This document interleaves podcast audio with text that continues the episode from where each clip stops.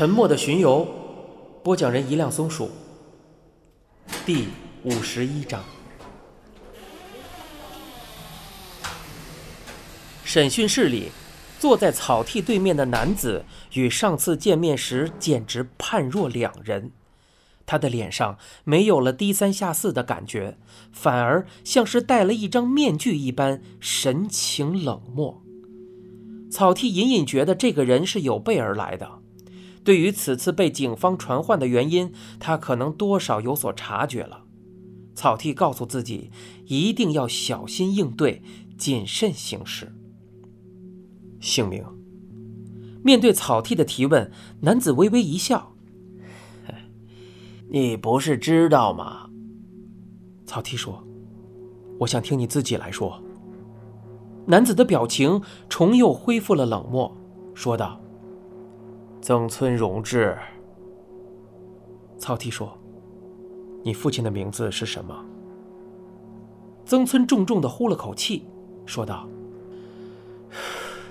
父亲，我没有父亲呐。”草剃看了看手上那份 A 四大小的文件，而后再次望向曾村那张冷冰冰的脸。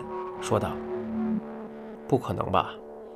你父母当时可是正式结了婚的，自己父亲的名字肯定知道吧？”曾村说：“什么勇，还是什么志来着？名字是这个名字，不过我已经不记得这个人了。毕竟我还是个小毛孩子的时候，他就已经离开家了。”你父亲名叫冈野勇，在你六岁的时候，你父母就离婚了。曾村从鼻子里发出了哼的一声，说道：“哼，既然都查清楚了，你就别再一条一条的问我了。”草剃说：“我不是说了吗？我想听你自己来说。你母亲的名字是什么？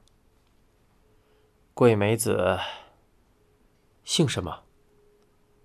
曾村，不对吧？草剃指了指手里的资料，跟我说实话。曾村一脸不耐烦的说着：“我早都忘了，都是以前的事了。再说，现在也早就没有任何关系了嘛。”草剃说：“你母亲姓藤原，在你八岁那年，你母亲选择了再婚，她再婚的丈夫。”名叫藤原康明，你的户籍却没有上在藤原的家里。曾村的脸上浮出了一抹微笑。藤原，对，是藤原。这个姓氏我已经很久都没有听过了。草剃问道：“你的意思是说，你从来没有自称过藤原？”曾村回应道。我不记得了，草剃说：“就算没有过继，也是可以跟随父姓的。你是山梨县人，对吧？要是我想查你在哪个学校念的书，念书的时候用的什么名字，立刻就能查个一清二楚。”听了草剃的话，曾村一脸扫兴的陷入了沉默，摆出了一副听之任之的态度。草剃看着资料，说着。随即又将脸转向了曾村。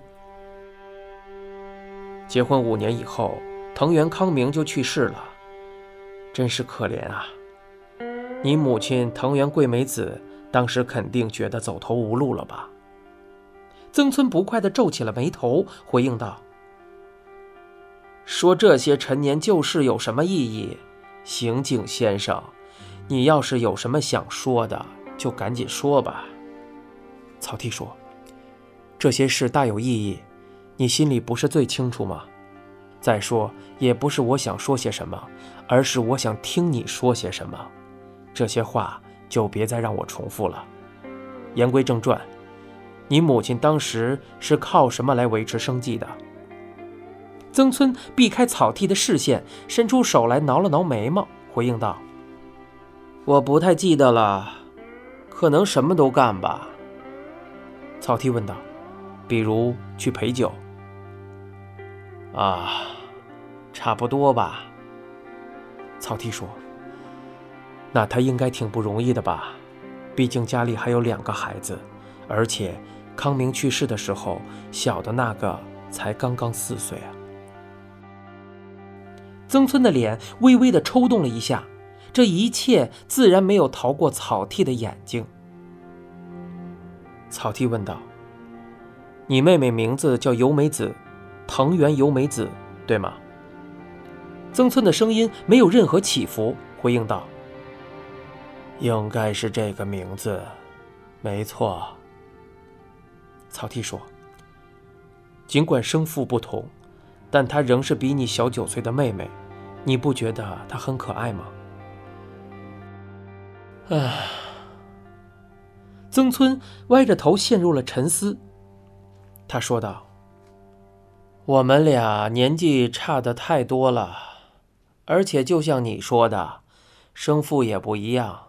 虽说是妹妹，我已经想不起来什么了，就像是邻居有个小女孩到家里来玩的那种感觉吧。她跟我不怎么亲近，我和她也没什么交集。草剃问道：“但是，你应该照看过孩子吧？”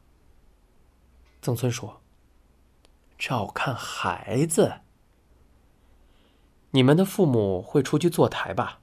晚上没人在家，就只能是你来照看妹妹了。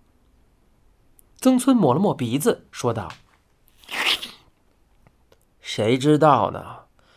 我已经不记得了。”草剃手上的资料共有两页，他将第二页拿到上面，在这张纸上有曾村因故意伤人致死被起诉的简要资料。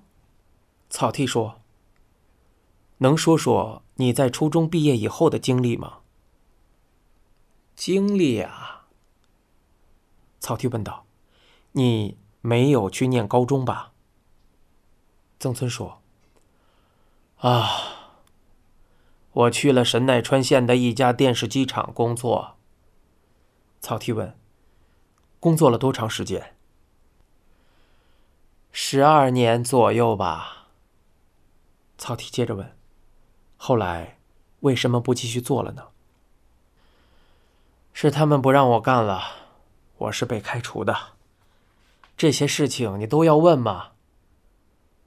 草剃说：“故意伤人致死，被判有罪，服刑三年。”对。曾村生硬而简短的回答着。草剃确认了一下手头的资料。